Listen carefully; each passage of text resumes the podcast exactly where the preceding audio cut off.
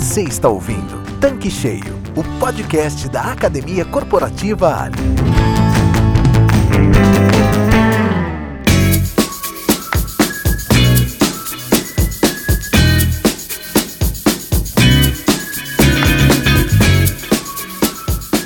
Oi, pessoal! Estamos iniciando mais um podcast Tanque Cheio da Academia Corporativa Ali. E hoje nós vamos falar de um assunto que todo mundo quer saber: como rentabilizar um metro quadrado de um posto de serviço. E eu estou aqui com Marcelo Borja para falar com você, revendedor, que está aqui nesse canal, como você pode ganhar mais. Oi, Karen. Oi, pessoal. Tudo bem? Legal estar com vocês aqui mais uma vez para discutir é, como é que a gente faz para esse posto dar mais resultado, rentabilizar mais. Obrigado pelo convite de novo aí. Faço parte do time, mas sempre que sou chamado, fica aquela alegria de estar com você. Eu tô curiosa. Como é que a gente faz para ganhar mais dinheiro nesse negócio? Não tem uma receita de bolo, assim, não tem uma mágica que a gente aperta o botãozinho e tudo aconteça. Tá? Isso é bom você falar, porque tem gente que acha que é só uma receita de bolo e. Não, não, não é. Você tem que. Aqui eu vou dividir em quatro áreas que eu, pela minha experiência em mais de 25 anos nesse negócio, entendo que funciona muito bem. Extrair o máximo possível da loja de conveniência, extrair o máximo possível de uma troca de óleo Lavagem de carros é uma tendência também, eu vou entrar em detalhes depois, e venda de produtos aditivados, produtos premium na pista de abastecimento. Então eu estou entendendo que um posto de serviço não pode deixar de ter esses itens, esses serviços para oferecer. É, não, não pode deixar de ter, mas nós temos uma revenda tradicional que vem, eu acho que a gente tem que reavaliar aqui o momento que a gente vive do nosso negócio. O mercado novo, a partir de 1997, que teve a abertura, eu já comentei isso em um outro momento. E aí a gente vê a oportunidade agora de buscar novas receitas. É, eu não digo, Karen, que o revendedor tradicional esteja é, confortável ou conformado, mas ele tinha uma receita agregada muito maior só com a venda da gasolina e do óleo diesel. Ele era chamado posto de gasolina. E a gasolina hoje, a margem dos produtos, né, dos derivados de petróleo e etanol, não estão mais trazendo essa margem. Ele vai ter que fazer um esforço para buscar essa receita adicional. Você já falou quatro serviços que nós temos que ter no posto. Vamos começar pela loja de conveniência. Qual a importância da loja para o posto? Eu vou trazer um cenário muito interessante. Eu tenho dois postos, um posto que tem loja e um posto que não tem loja. Você sabe quanto que é que o posto que tem loja consegue agregar de volume de combustíveis a mais do que o posto que não tem loja? 25%. Eu tenho um posto que tem loja de conveniência e um que não tem loja de conveniência. O posto com loja pode ter até 25 a mais por cento de galonagem, é muita coisa. Ou seja, isso já está mostrando que a loja passou a tomar um papel de protagonista. A loja não é mais aquela bancadinha pequenininha, uma geladeirinha no canto. Hoje, os postos que têm uma boa loja de conveniência têm uma tendência a aumentar até a sua galonagem de produtos. E o conceito de loja já era assim lá atrás, no Brasil, que talvez o modelo é... chegou um pouco diferente. Hoje, é, nos últimos dados que a gente teve de estatística, o Brasil tem 19% dos seus postos com loja. E vou te dar dois dados interessantes. No Reino Unido é 98% dos postos. Uau. É, e nos Estados Unidos, 90%. Só que eu estou falando de uma revenda nos Estados Unidos com mais de 150 mil postos. Eu vou repetir, mais de 150 mil postos com mais de 90% loja. Então, o modelo americano, é a loja que tem um posto. Uhum. É diferente, né? A, é, a, loja nasceu primeiro. A loja nasceu primeiro. Então a gente tem muito a crescer. Eu acredito muito nesse mercado no Brasil. Em alguns casos, Karen, eu visito muito cliente no Brasil todo. É, tem posto que a loja de conveniência faz o pagamento da folha do posto todo. Ou seja, a receita da, da, da loja de conveniência para a folha de pagamento ela é determinante para quitar todas as dívidas em relação às pessoas. Uma coisa importante da loja, e aí a gente está contextualizando aqui por que, que o posto tem que ter uma loja, o cliente ele quer comodidade. Ele hoje quer encontrar várias coisas num lugar só. E a partir do momento que eu sempre abasteço naquele posto, mas tenho que ir num outro posto para buscar algum produto, eu já não tenho mais aquele posto como sendo o meu preferido. Você me entendeu? Entendi. Mas o posto que não tem loja, você acha que o revendedor opta por não ter porque ele não quer mais um serviço, ou é difícil? o que que é? Por que que é assim? Ah, não sei se eu falo, se eu não Fala, falo. amor. Falo ou não falo? Fala. Tá bom, eu vou falar. Dá trabalho. Mas dá trabalho ganhar dinheiro. Mas o varejo dá trabalho. Exatamente. Porque varejo é detalhe. Mas aí aquele revendedor tradicional, ele está terceirizando isso para a esposa, para a filha. Eu não sei se você já percebeu em alguns cursos da academia que a gente faz. A gente já- percebe isso direto, né? Como é que é lá a situação? Conta para o nosso gente- ouvinte. A gente percebe muito assim, o revendedor vai no treinamento, leva a esposa ou a filha, e aí ele fala, feliz da vida, que ele cuida do posto e que a esposa cuida, cuida da loja, né? E aí a gente percebe que ela tá ganhando mais dinheiro. assim, ele tem a falsa sensação de que tem um volume de dinheiro ali maior por conta do volume de produto, mas em termos de ganho ele tá perdendo um grande faturamento lá na loja de conveniência. É, agora, o Kari, a gente não pode simplificar, é, não deixa de ser um modelo complexo. Fazer a gestão de uma loja de conveniência, porque se você pensar é, em SKUs, SKUs são itens vendidos, tá? Itens vendidos que você tem no estoque. O posto de serviços, ele tem quatro ou cinco SKUs. Vamos comigo, ó. Gasolina, Gasolina, gasolina aditivada, óleo diesel, etanol, lubrificante, um, vamos colocar 10 SKUs. Uma loja que venda em média aí é, 100 mil reais, você tem ideia de quantos SKUs ela tem? Eu imagino que é um torno, em torno de Mil, 1.500. 1.500 SKUs, está perfeito o teu, a, a- tua recordação. Então não é simples gerenciar. Só que uma loja ela tem que ter processo. A partir do momento que eu tenho processos, ou seja, eu defino o meu mix, eu defino o meu público-alvo, eu treino bem a minha equipe. Então são várias coisas da loja que eu posso fazer para aumentar a rentabilidade dela. Já que você está falando de mix de produto de acordo com o cliente, que informações relevantes a gente pode deixar aqui para quem está nos ouvindo? Mix de produto. Bom, mix de produto, houve um tempo, eu já passei por isso também, não vou mentir para você não. Eu comprava de acordo com o que eu achava que era bom para a loja. Aí você imagina, né? Tudo que eu via, não, isso vai ser bom. É eu o não... seu- era o seu foco, Exatamente. né? O que eu gostava cliente. na minha casa, eu trazia para a loja. E eu não era bem sucedido com isso. Porque o meu consumidor, o meu cliente fiel à loja, ele buscava outras coisas e eu não ouvia. Eu não fazia pesquisa de mercado. Você sabia que é fundamental, antes de definir o mix, saber a região onde você está? Define mix, vai na região que você está, ter os produtos selecionados. A gente tem um momento hoje, eu não sei se você já percebeu, eu pelo menos sou assim. Toda segunda-feira eu começo uma dieta. Você já viu gente assim também ou não? Já. E na terça eu já paro. Mas Aham. na segunda eu começo a dieta. Sei. A palavra da moda é saudabilidade, produtos saudáveis. O meu mix de produto tem que ter produtos saudáveis. Você conhece ou tem alguém, alguém que está nos ouvindo, que nesse momento está de dieta. Então, quando a gente fala em mix de produto da loja, é realmente eu ter algo diferente, é, uma, uma opção da loja. Ela é um canal, é, quando a gente fala em canal, eu vou comparar com o supermercado, com o mercado da região. Ele é um canal direto, onde ele pode ter experiências. O que eu quero dizer com isso? Ele pode experimentar pequenos lançamentos. Um novo sabor de algum chiclete, um novo salgado, um novo refrigerante. E você tendo um mix muito bem diversificado, você mantém um público fiel.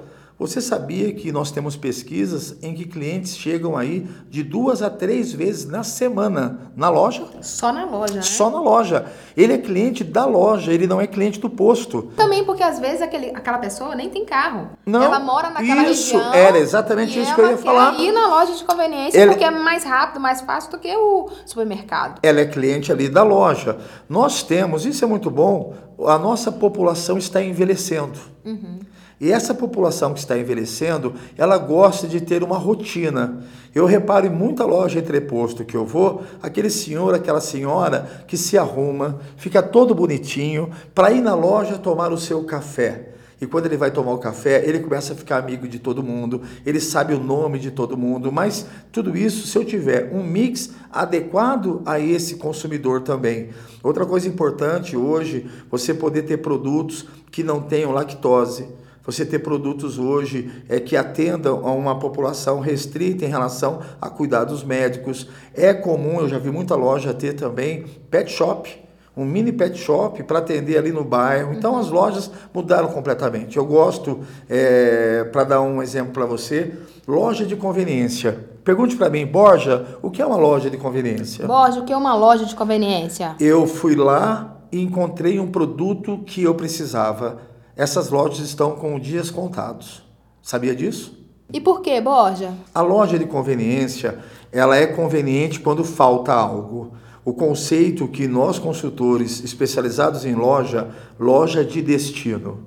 Você sabe o que é uma loja de destino? Conta pra gente. Agora sim, loja de destino, eu saí de casa sabendo que eu vou ter aquele produto, aquela mercadoria ali. Seja um café diferente, seja um sanduíche especial. Então as lojas, elas estão passando esse momento, essa transição de ser conveniente para ser lojas de destino. Se falamos de mix de produto, significa que eu tenho que ter uma loja bem abastecida, né? Para eu vender mais. O que, que você pode falar para a gente sobre esse assunto? Como a gente comentou antes, em 1.500 SKUs não dá para gerenciar tudo ao mesmo tempo. Existe uma ferramenta em gestão chamada gerenciamento de categoria. O que é gerenciamento de categoria? Nada mais é do que você dar foco nos produtos que mais têm saída na loja. Existe um relatório, eu utilizo muito ele nas minhas consultorias, chamado Curva ABC. A curva ABC nada mais é do que você direcionar o resultado daquele mês, 70% dos produtos vendidos do grupo A, 20% dos produtos vendidos no grupo B e 10% dos produtos vendidos no grupo C. Dessa maneira, você vai realmente gerenciar aquilo que te deu resultado. Desses 1.500 SKUs, provavelmente 300 ou 400 itens vão ter gerado a receita que você precisava. E então, de todos esses itens, o que, que você acha que vende mais? Geladeira. Tá? É, você pode pegar aí 10 relatórios de curva ABC que eu acabei de citar. O que vende numa loja são produtos de geladeira. Com exceção das lojas de food service, onde você tem sanduíches, a margem do sanduíche é maior do que a margem de outros itens. Agora, o que realmente vende é a geladeira. Uma coisa muito comum, eu não sei se você sabe, o cigarro faz mal para a saúde. Sim. E faz mal para o bolso também. A margem dos cigarros não passa de 8%. Mas eu acho que muita gente faz essa leitura diferente. Ele fica feliz. Ele vê que a loja vendeu 100 mil reais e 60 mil reais foi cigarro. Eu conheço operações em que mais que 50% da venda foi cigarro. Então não é uma loja de conveniência, é uma tabacaria. Então eu tenho que tomar muito cuidado nessa análise do meu relatório. E ele não está ganhando. E ele não está ganhando. Na verdade, ele está levando fumo, uhum. literalmente. Quanto, quanto mais ele vende, mais fumo ele leva. E ele está felizão. Vendi bastante. Não, você vendeu Mas sempre cigarro. foi assim ou isso mudou? Isso mudou. Porque lá atrás ele achava que ganhava dinheiro e aí isso vem, por ser tradicional, vem trazendo alguns, né? É, vem trazendo Karen, essa ideia. O que aconteceu? Se você pegar uma loja de conveniência, o entorno da loja é um boteco, é uma padaria, é um mercadinho, é, eles pararam de vender cigarro. O cigarro, o aporte de capital para se ter cigarro no comércio é muito grande. Então, aqueles postos né, que tem loja de conveniência e no seu entorno tinham esse tipo de comércio, esse comércio parou de vender o cigarro. É um dado interessante porque as próprias né, é, fornecedoras de cigarro, a indústria, já apontou que a concentração foi para a loja. Agora, isso não é de todo ruim. Eu vejo um lado muito bom nisso. Qual? O fluxo. O cigarro pode não trazer margem, mas ele traz fluxo. Ou seja, o cliente entrou na loja. E a partir daí ele vai comprar outros itens. Daí eu tenho que ter uma equipe treinada para isso.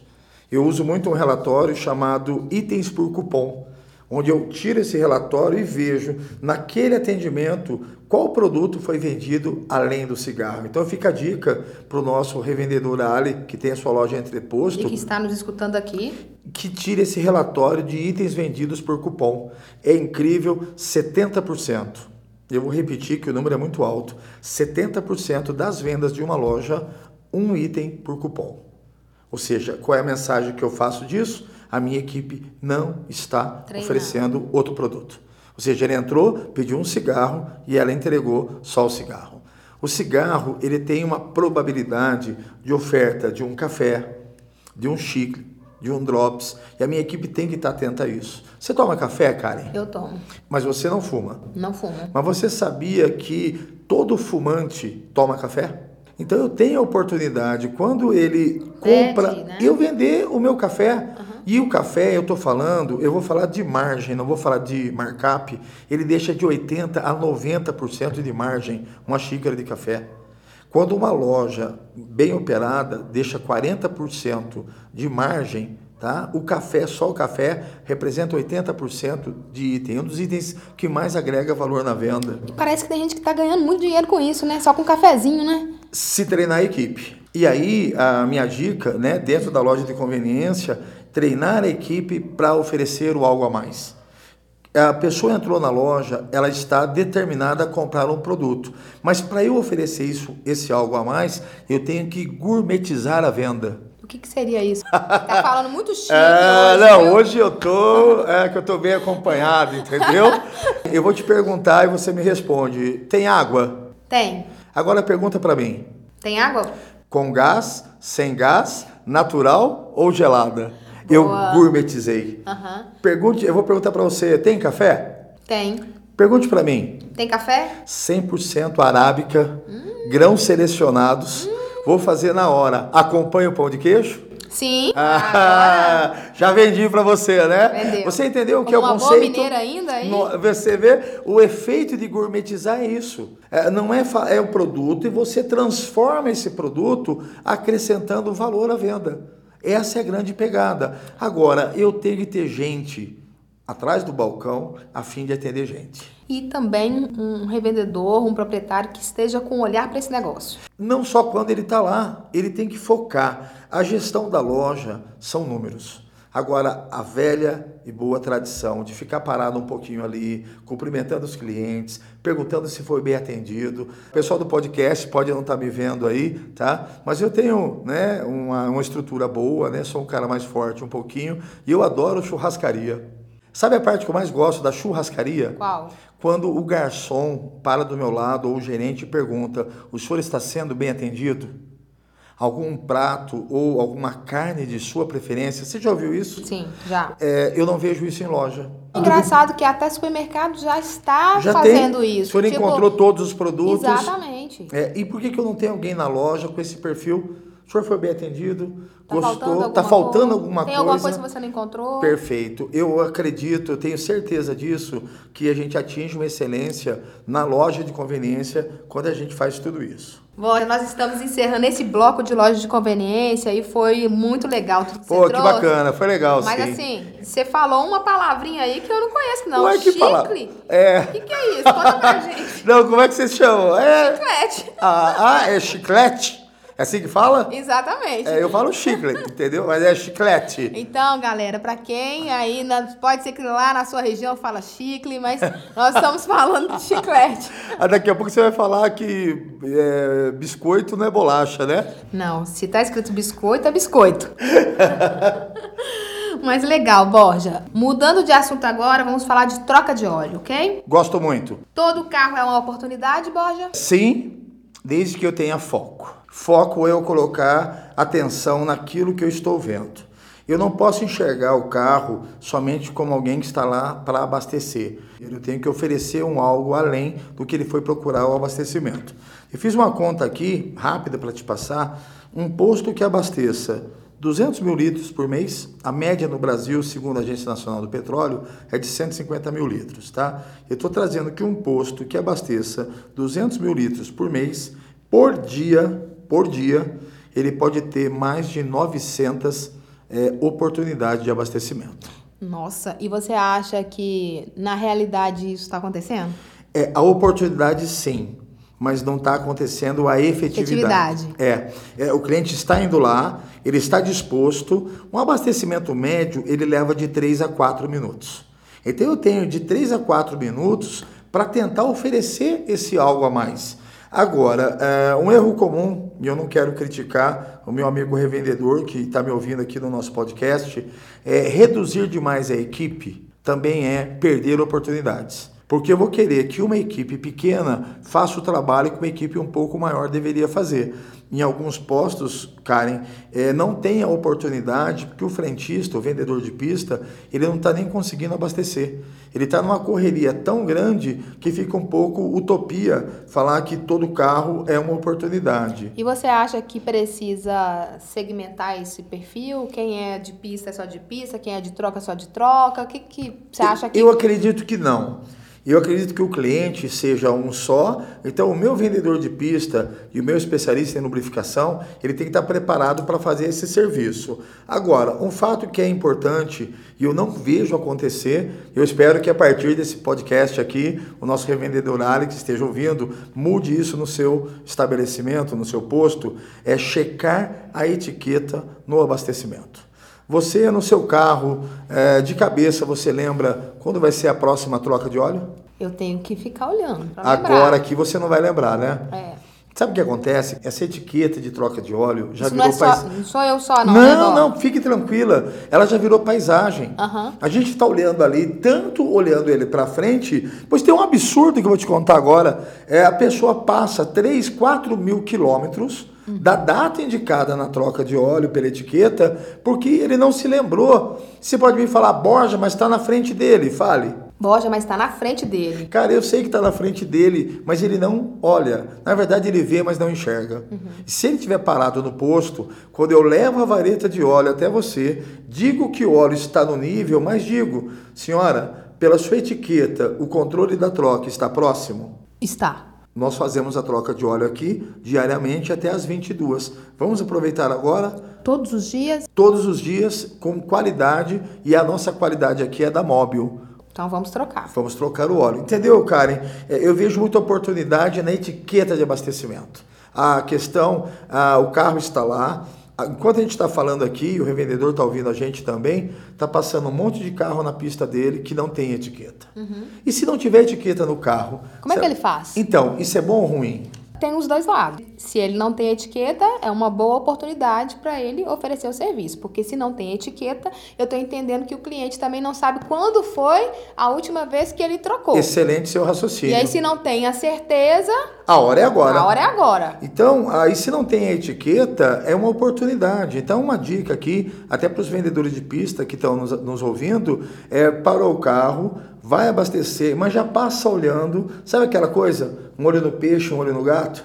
Já fica de olho ali se tem ou não a etiqueta. Então eu daria essa oportunidade para todos os vendedores de pista checarem primeiro a etiqueta. A partir da etiqueta, eu posso determinar ou não se precisa fazer a troca de óleo. Dentro disso, é importante o horário de funcionamento. Pois é, esse é um outro ponto que às vezes as pessoas têm dificuldade. Né? Porque as pessoas querem comodidade e nem sempre elas trocam o óleo no horário de trabalho. Pois é, eu vou te fazer um desafio agora. Vamos lá? Vamos, Você trabalhou até às seis. certo? E você percebeu, quando você saiu do seu trabalho, que estava precisando trocar o óleo. Sim. Tá? É, me fale algumas alternativas que você teria para poder trocar o óleo, alguns locais. Aí eu penso em sair do meu trabalho, ir num posto que eu já estou acostumado, ir próximo da minha casa, trocar o óleo. Então, só que 5 horas da tarde, o trocador de óleo vai embora. Não tem ninguém para fazer a troca. E por que será que nos postos acontece isso? Não sei se eu falo, se eu não falo. Fala, Borja. Falta Então, de visão. Se eu saio do meu trabalho às 6 horas da tarde, eu vou para uma concessionária trocar óleo. Tá aberta? Eu tenho que deixar o carro o dia inteiro lá para trocar o óleo. Eu tenho que programar uma troca de óleo. Eu não chego na concessionária, paro o meu carro, quero trocar o óleo. 6 horas da tarde, terminou meu horário. Eu vou num trocão da vida lá, num rei do óleo. Tá aberto? Não. é, 6 horas da tarde ou 6 e meia da tarde, eu vou num lava rápido que também troca óleo, tá aberto? Não. Então, nem o posto está ficando aberto também. Existe um espaço que os Uma postos têm exatamente isso, Karen. Eles têm que ocupar esse espaço. Esse espaço é o horário.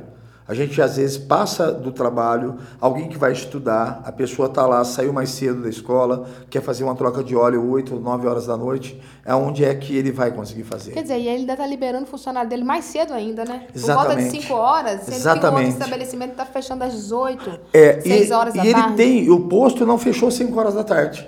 É. É deprimente, eu só vejo essa palavra para te dizer, você passar num posto, 6 horas da tarde, a rampa está levantada, ou a porta está abaixada, porque não tem ninguém para fazer aquele trabalho. Eu- mas assim, ele enxerga isso como custo, por isso que ele tira esse profissional dali?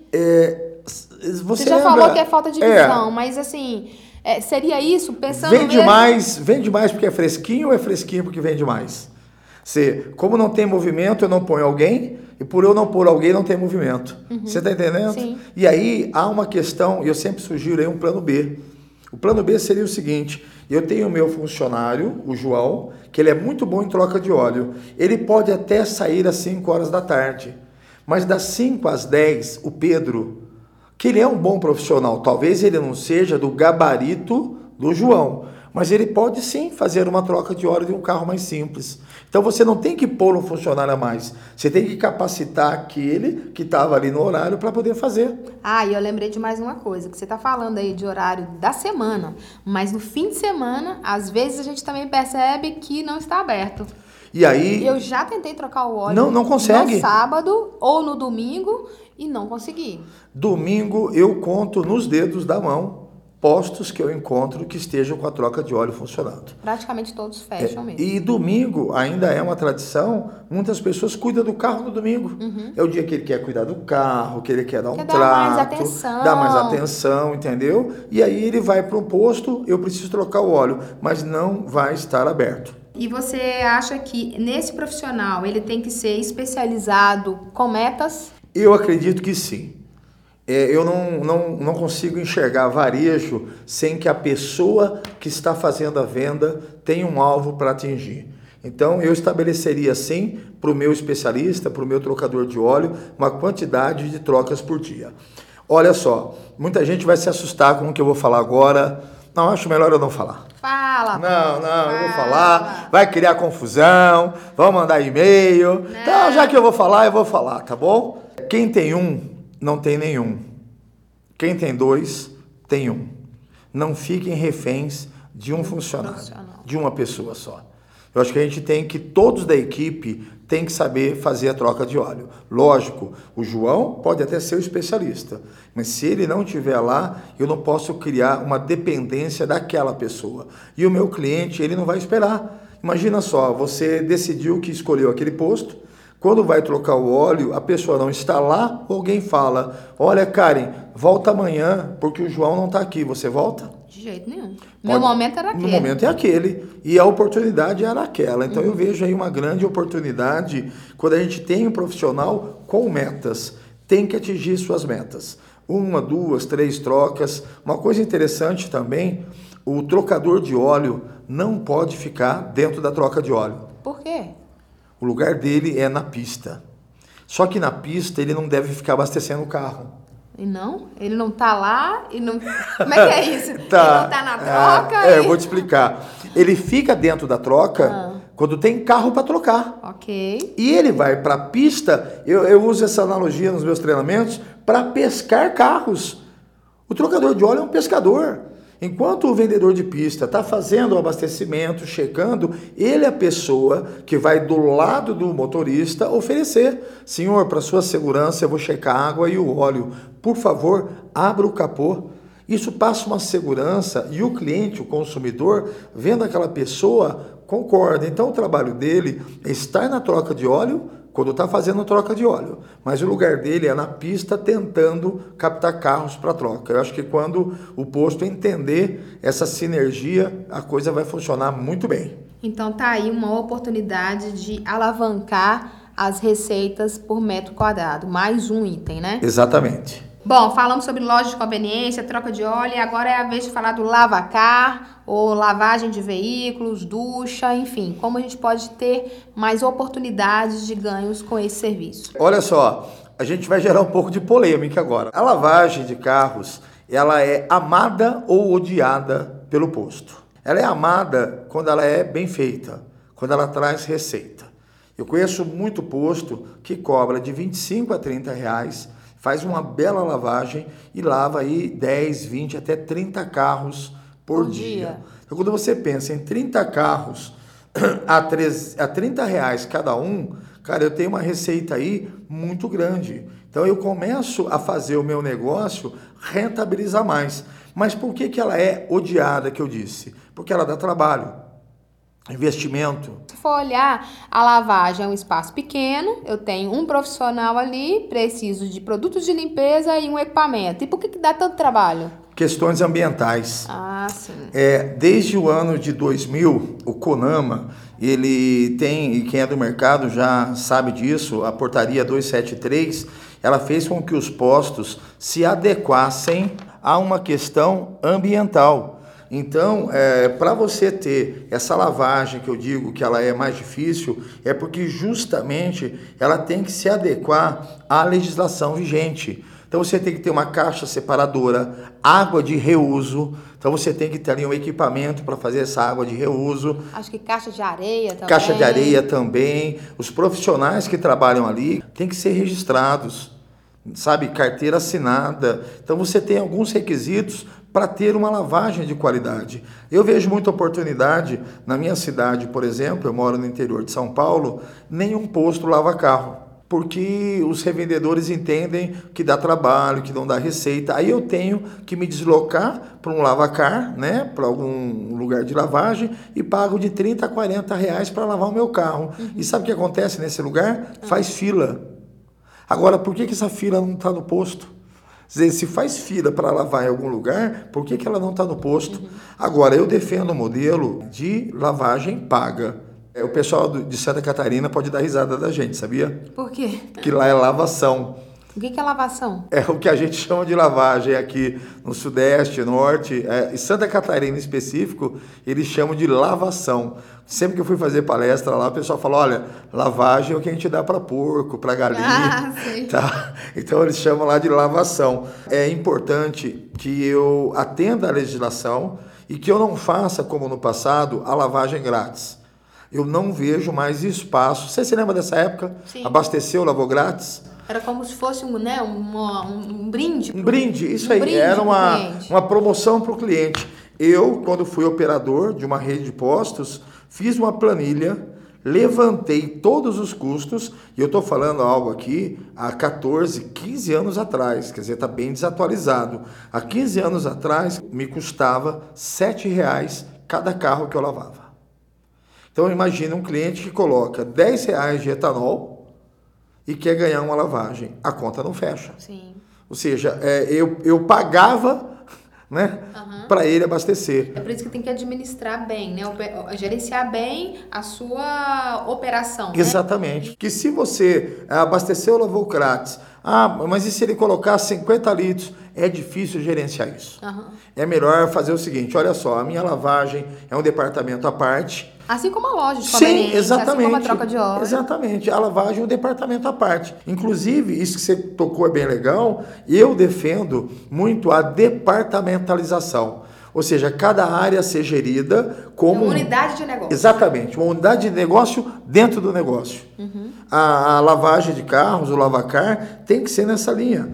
Até porque, Borja, a questão da lavagem de veículos, você pode implementar vários serviços. né? O tipo de lavagem, o Tipo de lavagem, tipo de secagem. encerar. Eu acho que realmente pode ter oportunidades e também o consumidor está procurando isso, né? É. Então, assim, eu vou falar o meu caso, mas imagino que várias pessoas têm essa necessidade. Para lavar o carro, eu quero lavar o carro por fora e por dentro. Isso. Então, eu quero um serviço completo. Completo. Pra- Aspirar. Isso, E nem sempre eu tenho tempo suficiente no meu dia de semana para fazer isso. E eu quero verificar, enfim. Então, no fim de semana eu consigo fazer isso, mas eu quero também um serviço completo. Olha só, e esse serviço completo, a gente falou um pouquinho lá atrás. Enquanto lava o carro, você vai aguardar onde? Na loja de conveniência. Tomando um café expresso. Essa oportunidade de negócio tem que começar a ser revista. Então, eu não defendo é, o modelo abasteceu, lavou grátis, Eu acho que não existe mais margem para fazer isso. Eu defendo uma lavagem de carros, né, um lavacar, que tem investimento.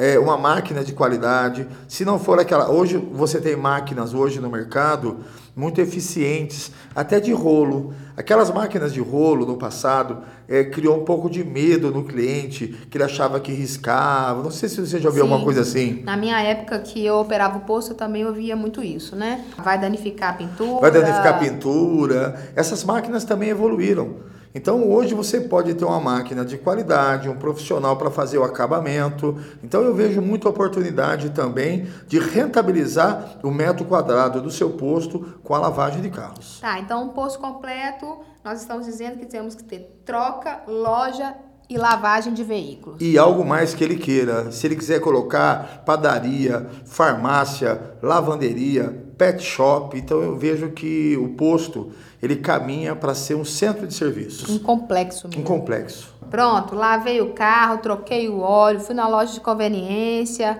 O que mais que o posto pode me oferecer como cliente? Você como cliente eu tenho uma oferta grande de coisas. Agora, para eu rentabilizar esse metro quadrado, quando você parou na bomba para abastecer, eu tenho que fazer a oferta da gasolina Ali Plus. A Ali Plus, além de ser o nosso melhor produto, ela rentabiliza o nosso negócio, ou seja, é um produto de qualidade, é um produto diferenciado.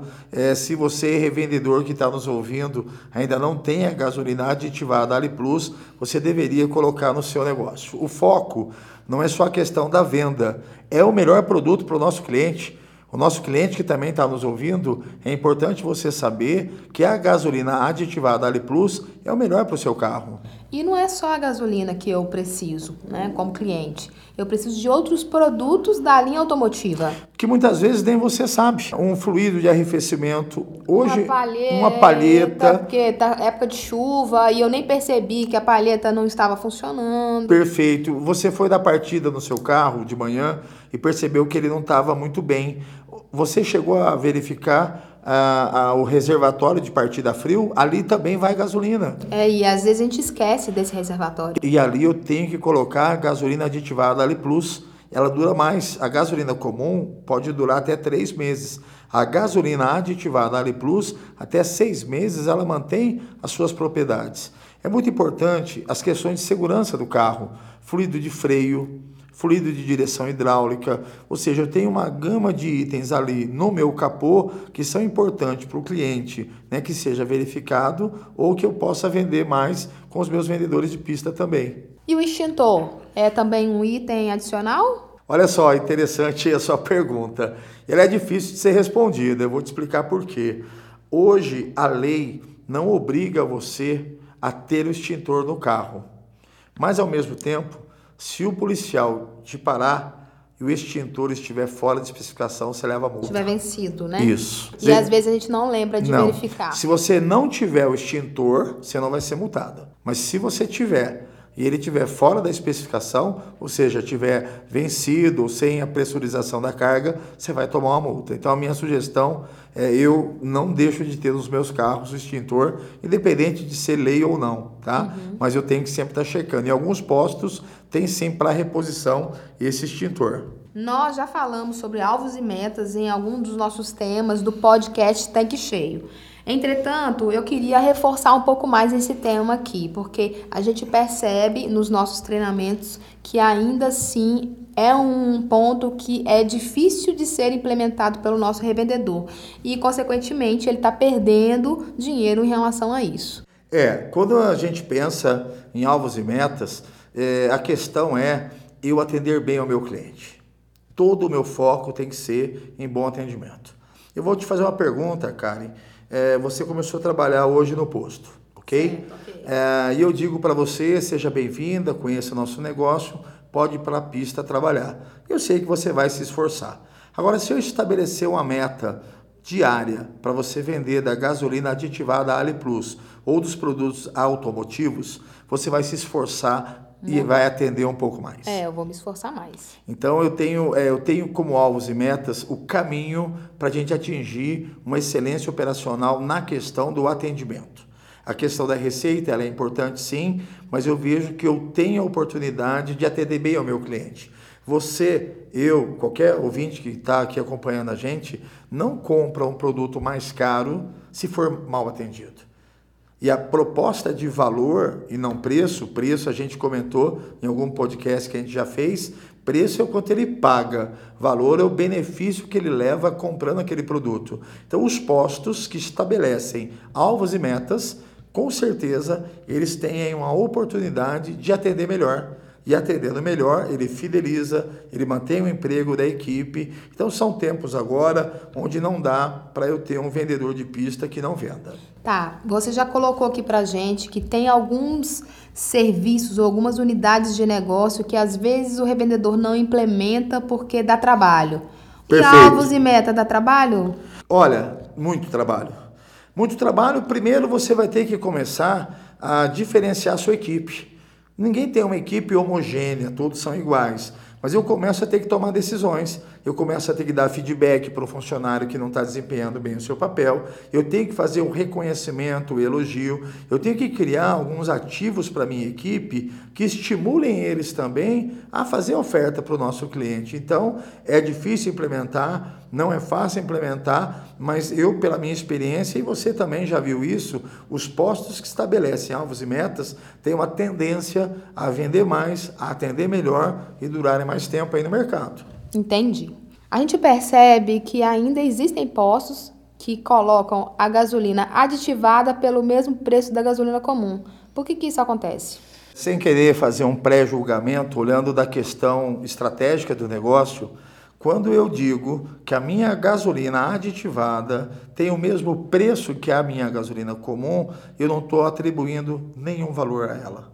Eu estou dizendo que ela tem as mesmas propriedades que a gasolina comum. E vende isso às vezes como uma promoção, né? E, mas por incrível que pareça, agora você pode é, se chocar com esse dado e algum revendedor que está nos ouvindo já descobriu isso também. É colocar aditivada a preço de comum não vende mais aditivada, tá? É, às vezes ele faz o efeito é contrário, ele gera uma desconfiança do consumidor final, achando que aquele produto, já que ele tem o mesmo preço, ele não tem nenhum outro benefício. Então, é, eu não quero aqui taxar um, um, um valor Tá? Eu não quero aqui sair com um valor definido como o mínimo de diferença. O fato é que ele não pode ser vendido pelo preço da comum. Até porque você não paga da companhia o mesmo preço. Se você paga um preço diferenciado, porque a companhia, para desenvolver esse produto de alta qualidade, também fez um investimento, você tem que capacitar a sua equipe, traçar o meta, dar um reconhecimento e o cliente, ao parar na bomba, eu oferecer o melhor produto. Boa tarde, senhora. Boa tarde. Bem-vindo ao Posto Ali. Tudo bem?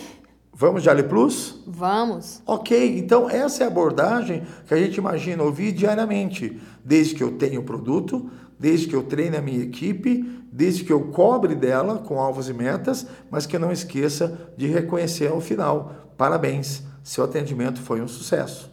E no final a gente percebe que muitas vezes o posto não vende por, realmente só por falta de oferecer. Né? Já fizemos até esses testes né, é, em alguns dos nossos treinamentos, na prática, e mostrando para o nosso revendedor que ele consegue, naquele é, tempo curto que a gente está ali no posto, fazer esse incremento, porque às vezes o cliente não leva o produto porque ele não conhece. Não foi oferecido. Não vê o benefício, ele não, nunca ninguém explicou Perfeito. sobre as vantagens de abastecer com um produto aditivado, um produto premium. É, e hoje eu estou desafiador, quero te fazer mais um desafio. Ai, meu Deus. é, pergunte para mim, é, Borja, é, então por que, que não vende Ali Plus em todos os lugares? Borja, por que, que não vende Ali Plus em todos os lugares? Ainda existe um mito que bairro pobre, bairro mais simples, o cliente não quer o melhor produto. E olha, pela minha experiência, eu já vi muito posto de bairro vender Ali Plus para Fusca, Brasília, Chevette, Perua Kombi e às vezes para um carro importado num bairro nobre e enche com a gasolina comum, também por falta de oferta. Então eu não posso acreditar nesse mito de que só carro zero, só carro importado vai utilizar a gasolina aditivada Ali Plus. Tem muito carro simples, tem muito bairro simples que a pessoa quer o melhor produto sim para o seu veículo. E claro, capacitar o time de vendas para isso, né, Bosch? É, essa parte você domina muito bem, né? Acho que a academia corporativa da Ali faz esse trabalho de maneira é, excelente. Eu não posso cobrar sem antes ter dado instrução, sem antes ter orientado. Você, quando foi operadora do posto, você devia capacitar seu time também. Isso era constantemente e é, além do treinamento, o acompanhamento de perto na pista, aquele okay. olhar. Você era daquelas que ficava ali na pista, é, ficava olhando. lá, no braço, braço erguido, ficava lá logo na ponta lá, entendeu? Eu acho que esse é o caminho, sim, sabe? Então, é, os postos, eu reforço, estão nas melhores localizações tenham melhor é, visibilidade, o nosso cliente gosta e confia nos nossos revendedores. Agora eu preciso extrair o máximo de cada metro quadrado.